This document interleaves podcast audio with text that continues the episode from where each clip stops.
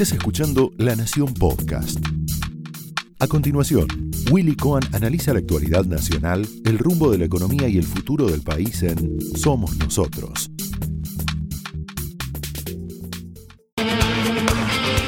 Señoras y señores, muy buenas noches. Bienvenidos a Somos Nosotros. Estamos, por supuesto, en la recta final del primer tramo de un año electoral, eh, bueno, que por supuesto trae muchísima expectativa y muchísima incertidumbre. Como siempre, se ha recalentado el mercado de cambios. Era lo que más o menos se esperaba, pero bueno, el dólar se acercó a los 190 pesos en el, día, en el día de hoy. Em, al mismo tiempo hay como un boom de acciones, ¿eh? hay un boom de las acciones argentinas en Argentina y en Estados Unidos. Eso es porque nadie quiere quedarse con pesos. Todo el mundo tiene temor a la inflación, a la devaluación.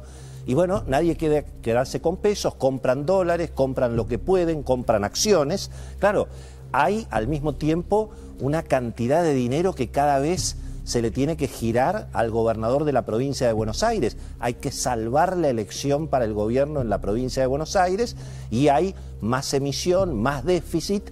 Todo eso alimenta, por supuesto, la futura inflación, eventualmente la, futura devaluación. La economía real se está paralizando. Estamos viendo los índices de la construcción, los índices de la industria, que claro, contra el año pasado, en agosto, mejoraron.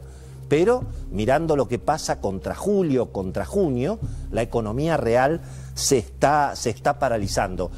Viene hoy María Eugenia Vidal y además hoy vamos a conocer, bueno, al futuro jefe de gobierno porteño, el que puede gobernar la ciudad de Buenos Aires si, María, eh, perdón, si Horacio Rodríguez Larreta es candidato a presidente en el 2023, como todo el mundo supone que puede llegar a ser candidato. Y bueno, y por supuesto nos vamos a preguntar qué es lo que va a hacer Alberto con la economía, con la política después de las elecciones.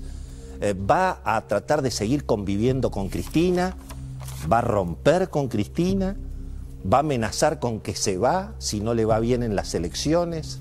Eventualmente va a terminar, bueno, finalmente allanándose y siguiendo a rajatabla el plan político de Cristina, el plan económico eh, prácticamente eh, recomendado por, por Axel Kisilov, con mucho estatismo, más intervencionismo, más cepo.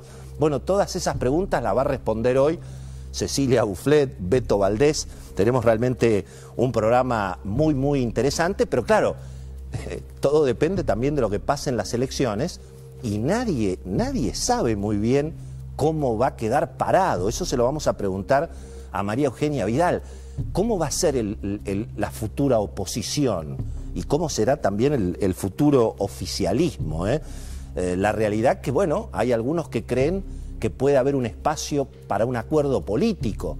Otros dicen que no, que Cristina se va a poner como cuando perdió aquella votación de la 125, entonces se va a radicalizar peor.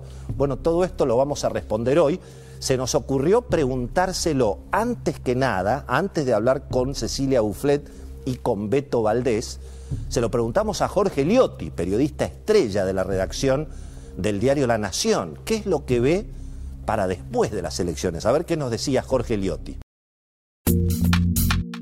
Esto fue Somos Nosotros, un podcast exclusivo de La Nación.